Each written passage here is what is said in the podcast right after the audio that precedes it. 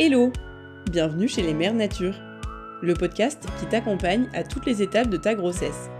Deux fois par mois, c'est une petite parenthèse où l'on parle de comment bien vivre sa grossesse au naturel. Ce podcast t'est proposé par Gariguette. Nous sommes deux sœurs. Moi c'est Cécile et moi c'est Livia. Pour t'accompagner au mieux, nous te présentons un professionnel de la grossesse à chaque nouvel épisode qui vient te livrer tous ses secrets. Et tu peux nous retrouver sur Instagram, sur gariguette au pluriel-fr, où tu y trouveras plein de conseils.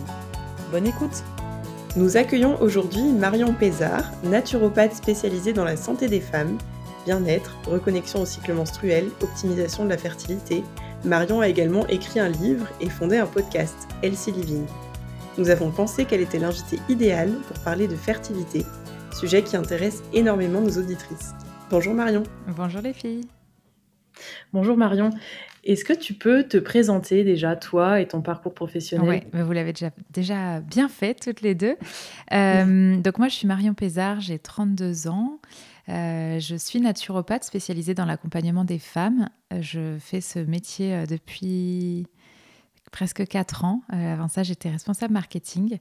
Et euh, je me suis vraiment passionnée voilà, pour le, cycle menstruel, pour euh, la santé des femmes, la santé hormonale, gynéco, etc. Et donc, j'ai fait plein d'autres formations en parallèle.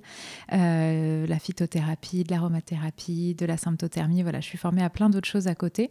Et aujourd'hui, j'accompagne les femmes sur des formats de 6 mois. Donc, pendant les 6 mois, je suis vraiment collée à elles pour les aider, les réorienter, répondre à leurs questions et les aider surtout à arriver à cet objectif santé, quel qu'il soit. Donc parfois, c'est juste euh, retrouver euh, son cycle menstruel quand on l'a, perdu depuis des années. Euh, parfois, c'est l'arrivée d'un bébé. Parfois, c'est aborder la ménopause autrement, soulager son acté hormonal. Voilà, tout ce qui peut vraiment toucher à la santé des femmes de près, de près ou de loin. Et, et, à côté de ça, en effet, j'ai écrit un livre qui s'appelle Reconnexion au cycle féminin, qui est paru il y a un an et demi aux éditions La Plage. Et je produis et j'anime le podcast Healthy Living qui traite euh, de bien-être et plus particulièrement de, de, la santé des femmes. Ok, super. C'est du coup un métier très large. Oui, oui, oui, oui, Je fais plein d'autres trucs dont je n'ai pas parlé, mais j'écris des articles, je co-créer des contenus avec des marques, etc. Mais en fait, la naturopathie permet d'avoir euh, plein, plein de choses différentes. Et mon ancienne casquette dans le marketing me permet aussi d'avoir accès à plein de trucs. Donc, euh, c'est un métier sur mesure, quoi. Et est-ce que tu penses que tu arriverais à décrire ton métier en trois mots ou c'est trop compliqué? Ouais, alors heureusement que vous m'avez demandé avant, j'ai pu y réfléchir, sinon ça aurait été trop dur. Euh, mais je dirais que les trois mots, c'est cœur, empathie et écoute. Ok, pourquoi du coup euh, Le cœur, parce que je pense que c'est vraiment un métier de cœur. C'est pas forcément un métier facile. C'est pas un métier où on devient riche. C'est pas voilà. Enfin, pas tout le monde en tout cas. C'est vraiment un métier qu'on fait pour le cœur et pour euh, pour ce que ça vient faire vibrer euh, au creux de nous-mêmes, d'accompagner les femmes et d'être dans cette, cette sororité vraiment. Donc, pour moi, c'est ça. L'empathie parce que ça nous demande énormément de nous mettre à la place des gens et que ça nous demande aussi de faire un peu sauter tous les verrous et d'élargir bien le, le regard puisque ben, on a chacun et chacune euh, un vécu, une éducation, et que là, on accompagne les gens pour ce qu'ils sont profondément. Donc, euh, on n'a aucun, voilà, aucun jugement sur les corps, sur les vécus, sur les, pensées des autres, et on est vraiment, voilà, encore une fois, le cœur ouvert et dans l'empathie. Et l'écoute, parce que euh, aujourd'hui, dans le milieu de la santé, il y a très peu de praticiens qui ont ce temps d'écoute, cette qualité d'écoute. Hein. on le voit beaucoup dans, dans l'allopathie, c'est la problématique, je pense, de beaucoup de médecins aujourd'hui. Or, nous, toute notre pratique de naturopathe est basée sur l'écoute, puisqu'on prend au moins une heure et demie par rendez-vous. Euh, si on vous propose des rendez-vous de naturaux en 20 minutes, a priori, c'est que ça ne va pas vraiment euh, au fond du sujet. Et, et c'est surtout pour ça, parce qu'on écoute et qu'on se base principalement sur ce que les gens ont à nous dire, plus que sur des prises de sang, des analyses, des choses comme ça, on se base sur ce qu'on appelle nous la clinique, c'est-à-dire ce que les gens ont besoin de dire. Et souvent, une grande partie du problème est déjà désamorcée en, ayant cette qualité d'écoute. Quand les gens peuvent vider leur sac et, se sentir entendus, déjà, il y a une grosse partie du, boulot qui est fait c'est un vrai soulagement. Donc, on n'est pas des psys non plus, mais on a une grosse partie du cursus euh, de formation qui est basée sur la, psychothérapie, la psychologie. Donc, euh, donc voilà pourquoi ces trois mots. Ok, merci beaucoup. Bah, ça fait une, une bonne introduction. Euh, alors, étant donné qu'on souhaitait parler de fertilité aujourd'hui, on voulait te demander quels seraient les signes qui indiquent ben, des problèmes de fertilité déjà. Euh, Quand est-ce qu'il faut consulter un professionnel de santé? Euh, en cas de difficulté euh, à mhm. concevoir, par exemple Alors, il y a plusieurs euh, réponses. Hein. Le, message entendu, en tout cas dans, ce qui est véhiculé aujourd'hui par le, corps médical, c'est qu'on commence à se questionner, à investiguer après un an d'essai infructueux, sans contraception bien sûr, et avec des rapports réguliers. Euh, donc, je précise ça parce que, par exemple, des couples qui habitent pas ensemble, qui sont à distance, ou euh, quand euh, si l'homme est engagé dans une carrière militaire ou ce genre de choses, qu'il a des missions, ben voilà, si la personne n'est pas là pendant plusieurs mois, ça peut être quelque chose aussi qui fait qu'on repousse un petit peu à faire les examens. mais pour moi, c'est un peu dur ce, créneau d'un an parce que ça veut dire que pendant un an, on se questionne, on est inquiet, on se demande si on n'a pas un problème d'un côté ou de l'autre. c'est hyper perturbant et surtout, je pense qu'il n'y a rien de pire que d'être dans l'inaction de se sentir impuissant ou impuissante. Et donc pour moi, c'est des choses qu'on peut mettre euh, en avant, en amont. Euh, J'en reparlerai plus tard, j'aurai l'occasion, mais pour moi, un projet bébé, ça se prépare même avant de, décider d'essayer. Donc euh, de mon point de vue, en tout cas du point de vue naturopathique, euh, on peut tout de suite se questionner, tout de suite aller voir des professionnels de santé, parfois insister un petit peu s'il faut, et, se soulager en tout cas ses inquiétudes. Alors si c'est pas le, le, ou la gynécologue qui est prêt à investiguer, mais peut-être au moins soulager les inquiétudes avec une sophrologue une psychologue, enfin voilà. En tout cas, ne pas rester dans l'inaction. Et après, pour les, choses qui peuvent indiquer des problèmes de fertilité, euh, bah, il y a évidemment le fait que ça fait plusieurs mois qu'on essaye et que ça ne fonctionne pas. Euh, mais il y a d'autres problématiques, par exemple euh, des femmes qui sont en période d'aménorrhée, donc qui n'ont pas de règles. Moi, j'en accompagne beaucoup, qui pour des raisons ou d'autres, mais ça arrive souvent après des troubles du comportement alimentaire, n'ont plus de règles. parce qu'il faut savoir qu'avoir ces règles pour le corps, c'est presque la cerise sur le gâteau. En fait, c'est pas quelque chose de vital, donc c'est pas quelque chose qui sera prioritaire pour notre corps. et d'ailleurs, hein, le congrès des gynécologues États-Unis est en train de, mettre en avant le fait que le cycle menstruel est une preuve de vitalité. C'est d'ailleurs discuté aussi par l'OMS, si je dis pas de bêtises. Euh, c'est la preuve d'une bonne vitalité du corps des femmes.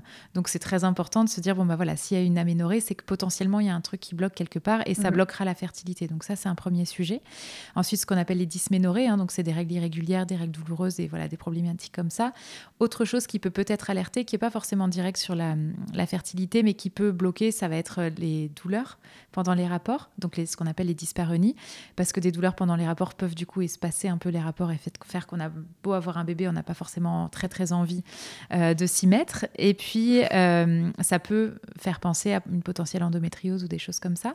Et puis après il y a des pathologies, donc euh, le syndrome des ovaires polykystiques dont on entend de plus en plus parler, qui est la première cause d'infertilité en France, ou bien l'endométriose, pareil qu'on entend de plus en plus, dont 30 à 40 des, des femmes atteintes d'endométriose auront des troubles de la fertilité, donc c'est pas toutes, heureusement mais ça peut être quelque chose qui joue.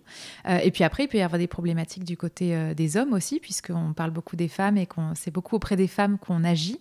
Euh, mais les hommes aussi ont un vrai rôle à jouer. Hein, c'est 50-50 dans ce projet-là. Il ne faut pas oublier de le rappeler. Même si c'est beaucoup les femmes qui vont consulter, qui vont se renseigner, en fait, les hommes ont eux aussi des choses à faire. Et s'il y en a un des deux qui a une hygiène de vie géniale et pas l'autre, bah, quoi qu'il arrive, c'est 50-50. Donc ça, ça, peut plomber le projet. et donc, en général, voilà, les hommes, on, on les envoie faire un spermogramme. On n'attend d'ailleurs pas forcément un an euh, pour voir la quantité de spermatozoïdes dans le sperme, la forme des spermatozoïdes, est-ce qu'elle est atypique ou pas, la mobilité, donc est-ce qu'ils sont bien vitaux ou pas. Euh, voilà, ça c'est des, premières choses, mais en général, euh, on découvre une éventuelle problématique tout au long du parcours de fertilité. Donc, on ne le sait pas forcément avant. Quoi qu'il arrive, c'est rarement une fatalité. Il y a énormément de solutions. Alors, on va pouvoir tester des choses naturelles, puis au bout d'un moment, ce sera voilà, on aura fait le tour et il faudra peut-être euh, passer à des choses euh, plus médicalisées en fonction du désir de chaque couple. Mais en tout cas, rien n'est une fatalité. Il y a beaucoup, beaucoup de choses qui sont proposées aujourd'hui. Euh, le seul problème, c'est qu'il n'y a pas un parcours de soins qui est balisé. Donc, ça demande d'aller beaucoup mener ses propres enquêtes. Mais, mais voilà, no stress. Si des femmes ou des couples écoutent, il y a des solutions pour à peu près tout. Ok, c'est bien de commencer par, par ce message-là. Ouais, c'est important de le rappeler. Mm. Et hum, du coup, tu nous as parlé de, de tous les petits problèmes euh, aménorrhées, dysménorrhées, etc. C'est vrai que du coup, c'est important de connaître ses cycles menstruels pour optimiser sa fertilité. Est-ce que tu peux nous dire pourquoi et, comment en fait on peut les observer et comprendre un peu les signaux que notre corps nous envoie? Ouais, et eh ben, tu l'as exactement expliqué. En fait, c'est important de comprendre, de savoir observer son cycle, de le comprendre, de savoir comment il fonctionne déjà, hein, parce qu'il y a énormément de femmes qui sont en projet bébé, qui ne savent même pas, euh, par exemple, le nom des hormones qui euh, régissent notre cycle menstruel. Et je jette la pierre à personne, je ne le savais pas avant d'être naturopathe non plus, enfin pas vraiment, quoi. Mmh. Euh, quand j'ai écrit le livre, j'ai questionné pas mal de femmes, et notamment des femmes de ma famille, qui ne savaient pas ce qu'était le corps jaune. Or, c'est grâce au corps jaune qu'une grossesse peut tenir les trois premiers mois. Donc vraiment, on nous a pas appris à connaître qui se passait dans notre corps. Or, ça peut permettre bah, de déceler un éventuel déséquilibre en amont. Euh, et on en reparlera, mais c'est la problématique des contraceptifs hormonaux, c'est que ça met tout en silence, tout sous le tapis, et qu'en général, c'est le moment où on veut un bébé qu'on s'y met, euh, on enlève le contraceptif hormonal, et en fait, c'est là qu'on découvre comment fonctionne notre cycle. Donc c'est aussi pour ça que je dis qu'un projet bébé se prépare idéalement. Euh, et donc l'avantage de l'observer, c'est bah, de, de, savoir où on en est, de voir comment le cycle se comporte de manière totalement naturelle et de pouvoir éventuellement déceler un petit déséquilibre ou un autre et de pouvoir euh, avoir du temps devant soi pour rééquilibrer les choses naturellement, puisque c'est des processus qui prennent du temps. On dit qu'il faut en général au moins trois mois pour commencer à avoir un, résultat. Hein. Par exemple, moi j'accompagne une femme qui a plus de règles depuis 6 ou 7 euh, ans. Et je l'ai eu par message ce matin. Et ça y est, ça fait trois mois qu'on suit. Et ça y est, elle vient de retrouver ses règles. Donc ça prend du temps. Mais par rapport à 6 ou 7 années d'inaction, de, euh, c'est toujours euh, ça de gagner. Mm. Donc c'est super important voilà, de pouvoir éventuellement déceler une problématique. Et puis ça nous permet aussi de mieux nous connaître, de reprendre le pouvoir un peu sur nos corps et de savoir que ah bah, à tel moment, on se sent comme ci, comme ça. Il y a peut-être telle infusion qui peut nous aider. Ou bien peut-être un peu plus de repos. Ou bien peut-être manger un peu différemment, etc. Et puis l'autre chose quand même basique de chez Basique, c'est que euh, on n'est pas tous au courant que la femme n'est fertile que grand maximum une semaine par mois. D'ailleurs, surprenant que ce soit les femmes qui portent la charge euh, de la contraception, sachant qu'elles, elles ne sont pas fertiles tout le temps et que messieurs le sont. Mais bon, c'est un autre sujet.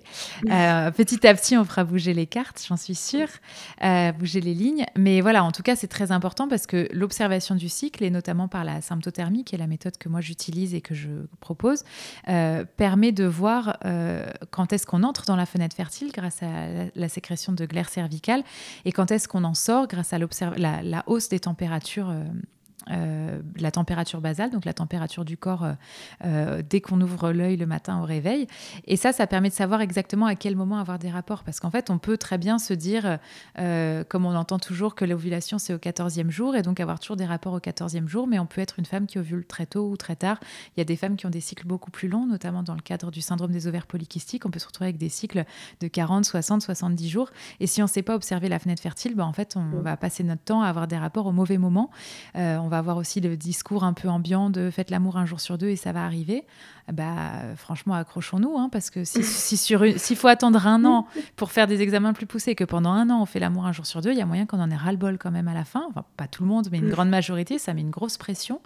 Donc c'est aussi ça, c'est aussi de pouvoir à la fois déceler une éventuelle problématique et avoir le temps devant soi pour la résoudre naturellement, en se faisant évidemment accompagner pouvoir savoir exactement quelle est la fenêtre fertile et donc optimiser les chances de tomber enceinte. Et puis à la fois, si on veut une contraception, c'est aussi une méthode de contraception qui est plus fiable que la pilule à partir du moment où on y est formé, faut le savoir. Alors c'est pas moi qui le dis, c'est les chiffres annoncés par le gouvernement, euh, et ça permet aussi de, du coup d'éviter les rapports pendant la fenêtre fertile si on cherche une contraception.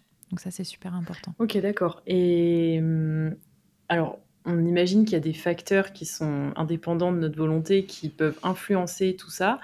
Euh, est-ce que tu peux nous en parler, les facteurs au quotidien qui peuvent avoir un impact? Ouais. Alors le stress, le premier truc, alors c'est vraiment un peu casse-pied parce qu'on entend toujours euh, parler du stress comme euh, le mal du siècle, c'est toujours le premier truc. Puis alors c'est bien gentil de nous dire arrêtez de stresser, mais comment fait-on Où est le mode d'emploi euh, Mais ce qu'il faut rappeler quand même, parce que c'est très culpabilisant quand on dit aux femmes arrêtez d'y penser, ça viendra, euh, c'est quand vous partirez en vacances et que vous aurez l'esprit tranquille que ça viendra. Ça a un côté très culpabilisant. Alors moi j'aime bien revenir vraiment aux choses factuelles. En fait, comme je l'expliquais tout à l'heure, euh, le, cycle menstruel, c'est la cerise sur le gâteau, c'est quelque chose qui n'est pas vital. Les hormones gonadiques, hein, progestérone, ne sont pas vitales non plus. Et donc le corps va toujours privilégier quelque chose de vital par rapport à quelque chose de non vital. Le stress, c'est euh, une euh, pour, pour, réagir en fait à ce, à ce, niveau de stress, le corps va produire une hormone qui s'appelle le cortisol. C'est notre hormone de réponse face au stress. Quand on a un burn-out, par exemple, c'est qu'on arrive à la fin de la limite des, des, réserves de cortisol. Donc on en a besoin en permanence parce qu'on est dans un monde où on est en permanence en, en sursollicitation, en suradaptation. On est fatigué, on est stressé, on est sursollicité par tous nos appareils. On n'a pas forcément une alimentation aussi qui, qui est euh, adaptée. Hein, et ça, c'est un stress pour le corps. Un décalage horaire euh, peut être un stress. Voilà, il y a beaucoup de stress différents. Et quand le corps a besoin de créer beaucoup de cortisol, il va aller piocher dans le, matériau de fabrication qui s'appelle la prégnénolone pour pouvoir en produire autant, autant que possible. Sauf que cette prégnénolone, elle sert aussi à produire la progestérone. Et donc, in fine, quand on est très stressé, on va avoir moins de chances de produire de la progestérone puisque ce stock euh, qui permet de produire les deux va aller en priorité au cortisol, qui est vital, et pas à la progestérone.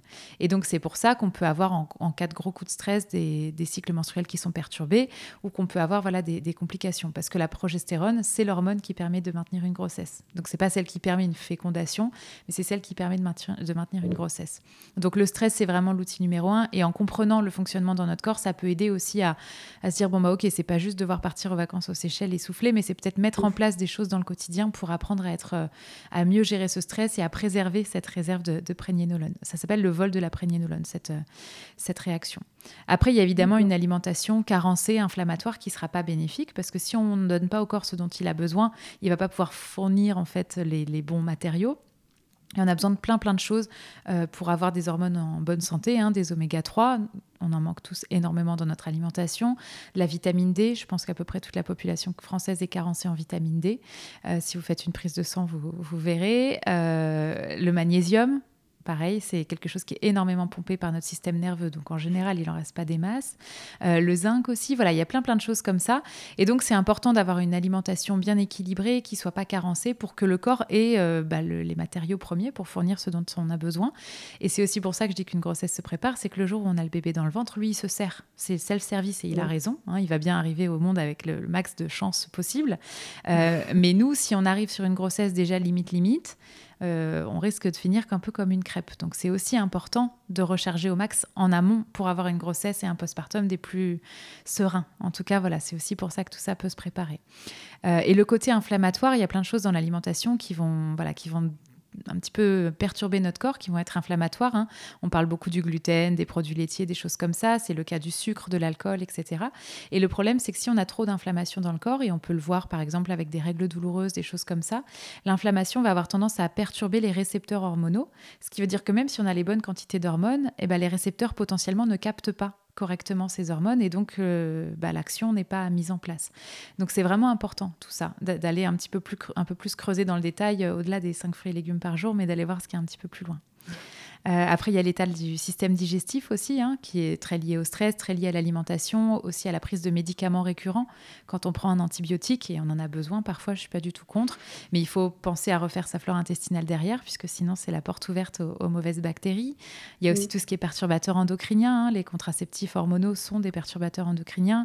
Les pesticides, les cosmétiques, les produits ménagers, voilà, ça demande évidemment de creuser un petit peu. On n'est pas obligé de tout bouleverser dans sa vie du jour au lendemain, mais c'est des choses qu'on peut mettre en place avant d'arriver au pied du mur et de se dire bon bah voilà là ça fait un an qu'on n'y arrive pas qu'est-ce qu'on fait? Euh, donc voilà un petit peu toutes ces choses là qui peuvent avoir un impact sur la fertilité.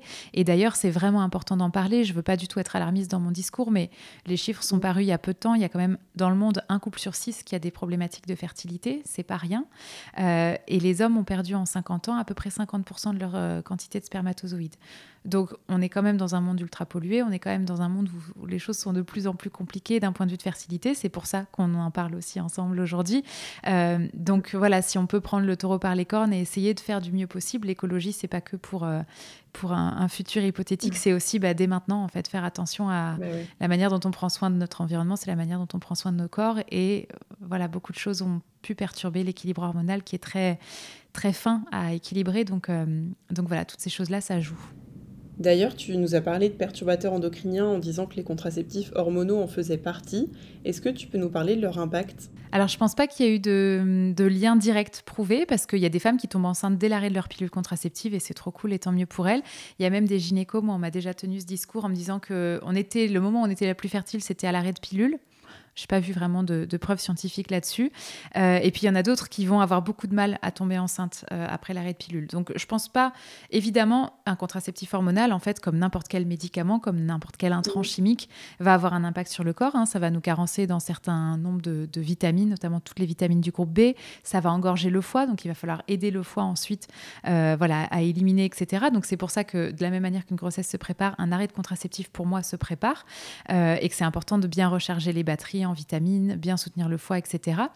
Euh, mais le piège de ces contraceptifs hormonaux, c'est surtout, comme je disais tout à l'heure, qu'ils mettent le déroulé du cycle sous le tapis. En fait, ça met en pause nos hormones naturelles et ça crée un, cycle complètement de synthèse. Donc, euh, euh, chez une femme qui l'aurait eu à sa puberté pour des questions d'acné ou des questions de, sexualité ou des questions de confort parce qu'elle avait des règles douloureuses, si elle l'arrête au moment où elle a envie d'un bébé, bah, le problème, c'est que déjà, il peut y avoir plusieurs mois avant que la contraception euh, disparaisse du corps et que les cycles naturels reviennent. Parfois, ça se fait tout de suite et tant mieux. Parfois, ça peut prendre jusqu'à un an, voire plus. Donc déjà, bah, ça fait perdre du temps sur le projet bébé. Et si on s'arrête la contraception le jour où on s'est dit qu'on voulait un bébé, il y a des chances qu'on soit pas très, très patiente pour attendre une année euh, que les cycles reviennent. Parfois, c'est beaucoup moins que ça, hein, mais donc ça, c'est un peu embêtant. Et puis, c'est à ce moment-là, quand on est vraiment dans ce désir actif et qu'on a envie de ce bébé, qu'on risque de tomber nez à nez avec des problématiques liées au cycle. Et c'est un peu dommage parce que hum, du coup, on est vraiment dans ce truc viscéral que je comprends tout à, fait et j'accompagne énormément de femmes sur ces problématiques-là, mais ça, ça devient émotionnellement très difficile à gérer. On a pas du tout envie d'attendre et donc on, a tendance à prendre des, courts-circuits, aller au plus rapide sans forcément bah, voilà, respecter le rythme dont le corps aurait besoin si on veut faire les choses naturellement. Donc je trouve que ça laisse moins de chances, moins d'options ouvertes en tout cas, euh, d'arrêter ce contraceptif hormonal pile au moment où on veut un bébé. Maintenant, je ne suis pas forcément contre. Il y a des femmes pour qui c'est un très bon choix et notamment les femmes atteintes d'endométriose. Il y en a beaucoup qui pourraient pas avoir un quotidien euh, normal comme toutes les femmes si elles n'avaient pas cette contraception hormonale. Donc euh, il n'y a jamais rien tout à tout bon ou tout mauvais, mais juste je regrette qu'on n'informe pas plus les femmes euh, sur les risques quand on prend la pilule, sur euh, ce que c'est réellement, ce que ça fait au corps, etc. Euh, on a tendance à nous le conseiller même quand on est toute jeune comme la solution, sans trop trop nous demander vraiment notre avis. Et je pense que ça mériterait qu'il y ait un petit peu plus d'informations, de pédagogie faite autour de ça. quoi. D'accord, c'est bien. Déjà, tu fais, tu fais passer le message de ton côté, donc ça c'est chouette. On se demandait, au-delà de tout ce que tu as expliqué déjà dans la démarche euh, que tu proposes, est-ce que tu as des conseils particuliers, des solutions naturelles qui peuvent euh, ben, aider à soutenir, à booster la fertilité potentiellement euh, Voilà, que nos auditrices seraient peut-être contentes d'entendre? Ouais. Alors, je vais dire des choses assez générales, hein, puisque moi, mon métier, c'est d'individualiser. J'accompagne les femmes euh, une par une pendant six mois sur un truc vraiment sur mesure. Donc, euh, je vais donner des choses assez globales, mais comme je le disais tout à l'heure, euh, un cycle menstruel sain, c'est vraiment la preuve d'un corps qui fonctionne bien, d'un corps en pleine vitalité. Et s'il y a des problématiques quelque part, c'est souvent le cycle qui va trinquer en premier. Donc, au moins, c'est un bon, un bon marqueur, un bon signal d'alarme. Il faut avoir en tête aussi que la grossesse, c'est quelque chose qui demande énormément d'énergie au corps et qui met la femme dans une position d'extrême vulnérabilité. Ça peut être très beau, la vulnérabilité, c'est pas un gros mot, euh, mais c'est un moment où le corps a besoin de se sentir absolument en sécurité, en sécurité euh, euh, émotionnelle, affective, mais aussi en sécurité d'un point de vue nutriments, etc., pour pouvoir mener à ça. Alors c'est une généralité, hein. il y a des femmes qui, sont, qui tombent enceintes dans des situations absolument pas sécurisante pour elle, etc. Mais voilà, dans les grandes lignes, tout ça, c'est quand même important. Euh, et donc, il y a des choses vraiment euh, essentielles comme euh, bah, diminuer son stress au maximum, avoir une alimentation la plus brute possible, c'est-à-dire des choses les moins transformées possibles, avec un maximum de couleurs dans les assiettes, puisque chaque, chaque aliment, en fonction des couleurs, de sa couleur, va être un apport dans des nutriments bien spécifiques. Donc, quand on dit la phrase Eat the rainbow en anglais, c'est vraiment ça, hein, manger un arc-en-ciel, avoir beaucoup de choses un bon sommeil, c'est essentiel hein, pour euh, l'état du système nerveux, mais pour plein d'autres choses. Le fait de bouger tous les jours, euh, c'est important. On est des êtres faits pour le mouvement. Et puis prendre conscience aussi de ses émotions, puisqu'on peut avoir aussi des blocages d'un point de vue émotionnel, d'un point de vue transgénérationnel aussi, ce qui s'est passé dans, dans la famille, etc. Donc ça, c'est très très important. Euh, aussi de le considérer. Et puis ensuite, voilà, d'individualiser, puisqu'il n'y a pas de solution miracle pour toutes. Et, je pense que c'est important de voir le projet de, procréation, le projet bébé comme euh, un cheminement sur lequel on va apprendre aussi des choses sur soi, sur sa famille, apprendre des choses sur comment prendre soin de soi. Euh, ça me paraît être essentiel. Et même si bien souvent on a envie que ça arrive dès le lendemain, euh, ne pas désespérer en se disant que quoi qu'il arrive sur le chemin, on aura aussi appris plein de trucs et reconnecté avec soi. Et c'est ça qui est super important. Ouais, c'est vrai que c'est hyper intéressant de le voir comme ça aussi.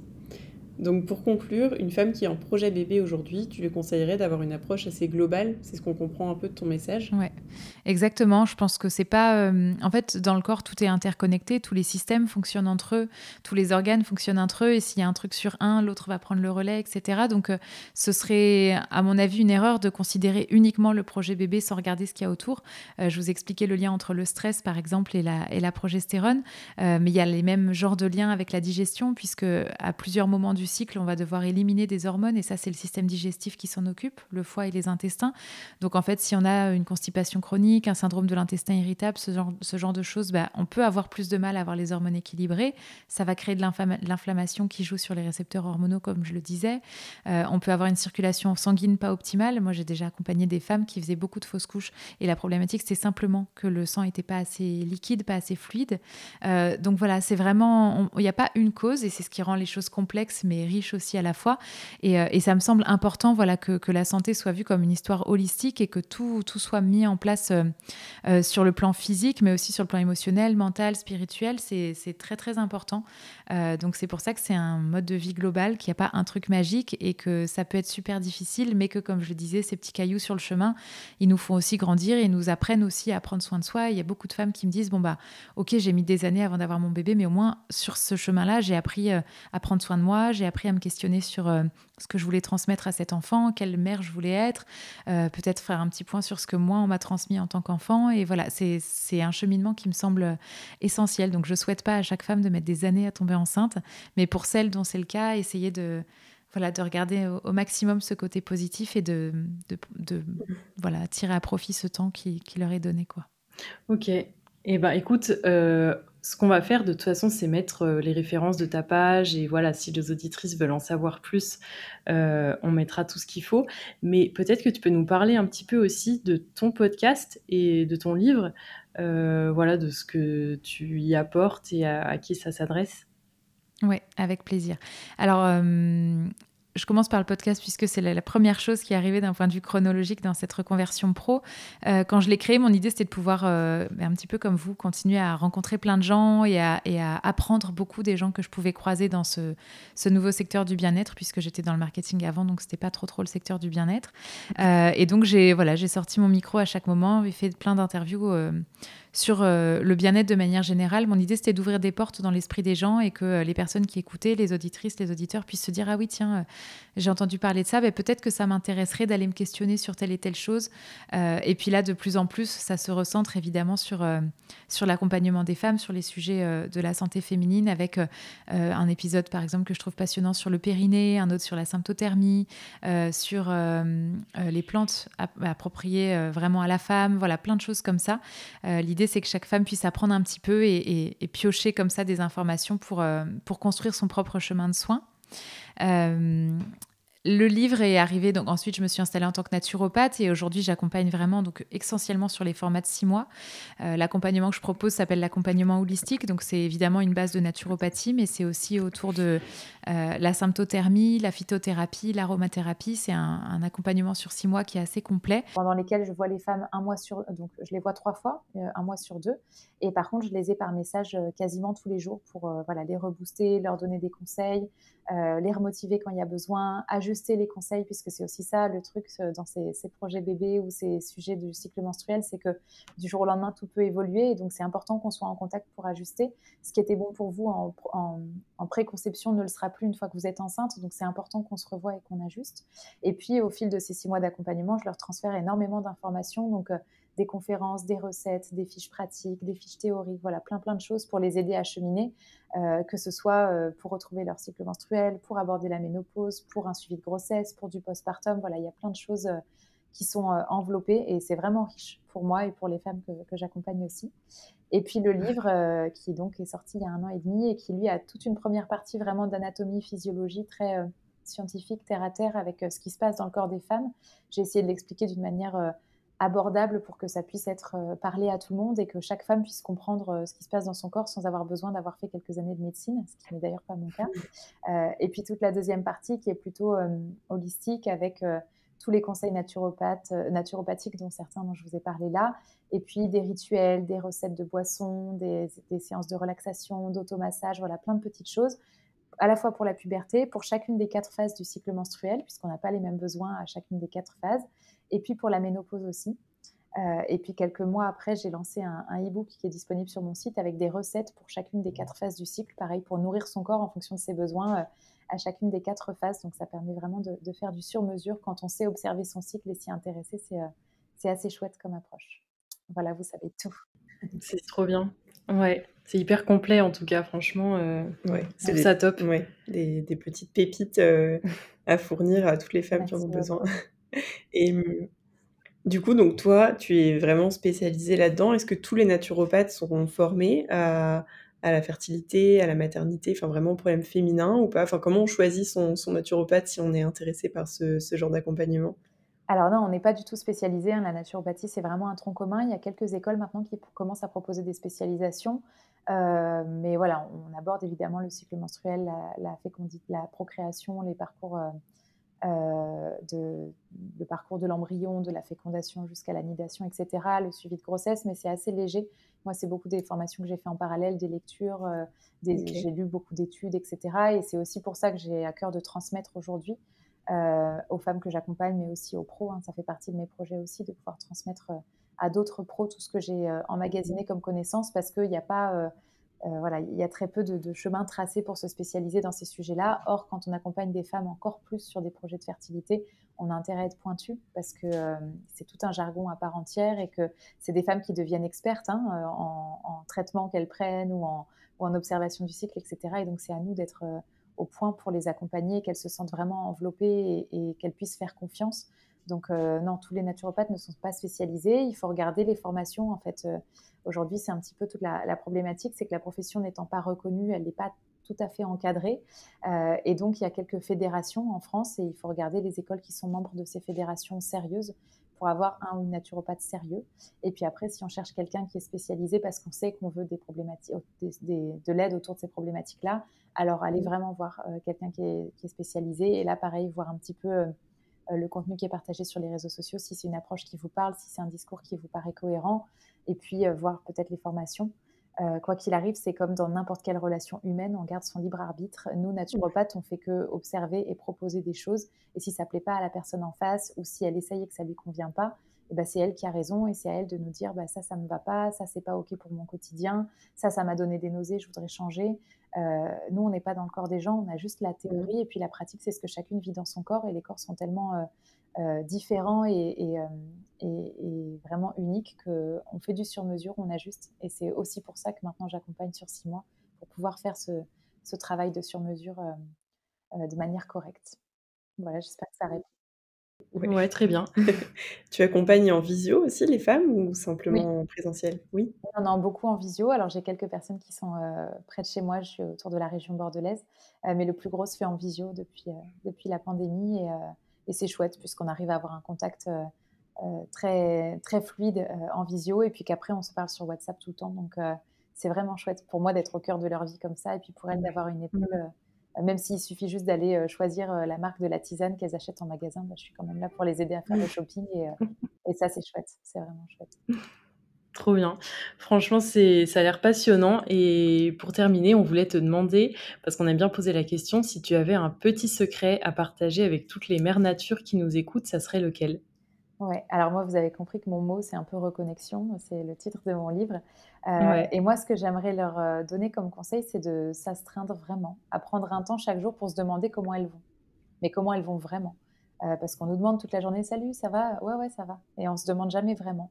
Et donc pour moi, c'est important de prendre un moment dans la journée, ça peut être le soir par exemple, pour faire un petit point avant d'aller se coucher, et de faire comme un petit scan de notre corps, sentir s'il y a des endroits où ça tire, des endroits où ça fait mal. Parfois, on a mal au ventre depuis des heures, on s'en rend même plus compte parce qu'on est dans notre quotidien aspiré.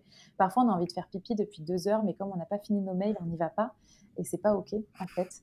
Euh, donc voilà, prendre du temps pour se demander comment on va, faire un petit scan du corps, peut-être noter sur un carnet ce qui nous tracasse, noter comment on sent, les émotions qui nous traversent, vraiment être euh, comme un réceptacle et recueillir ces infos, écouter le corps, écouter les émotions, parce que toutes ces choses-là sont là pour une raison, c'est pour nous indiquer, pour nous montrer la voie, pour nous dire euh, s'il y a un truc sur lequel il faut qu'on qu'on améliore. Par exemple, manger des pâtes carbo le midi, si on a mal au ventre euh, pendant trois heures après, c'est que c'était pas OK pour notre corps. Mais bon, bah, tant pis, la prochaine fois, on prendra autre chose. Euh, mais c'est super important pour pas se laisser bouffer par le tourbillon de la vie, s'oublier. je trouve que c'est déjà une reprise de pouvoir sur nos propres corps que juste de se demander si on va bien. Et franchement, c'est pas très très encombrant dans le quotidien de faire ça. Bah, merci beaucoup. Ouais, effectivement, c'est, euh, je pense que c'est un super conseil, simple, mais finalement quand même important à donner. Donc, euh, merci pour toutes tes informations, tous tes conseils. On a passé un très bon moment ensemble et on espère que les auditrices auront appris beaucoup de choses sur l'intérêt de la naturopathie et de se reconnecter à soi-même. Mmh. Donc, on te souhaite plein de bonnes choses euh, pour ta vie personnelle, professionnelle. Merci encore. Et puis. Euh, Merci de votre accueil, c'était trop chouette. Et eh ben avec plaisir. à très bientôt. À, bientôt. Merci d'avoir écouté cet épisode. Nous espérons que tu as passé un très bon moment en notre compagnie. N'hésite pas à t'abonner et à commenter. On se retrouve dans deux semaines. Et en attendant, rejoins vite notre communauté sur Instagram.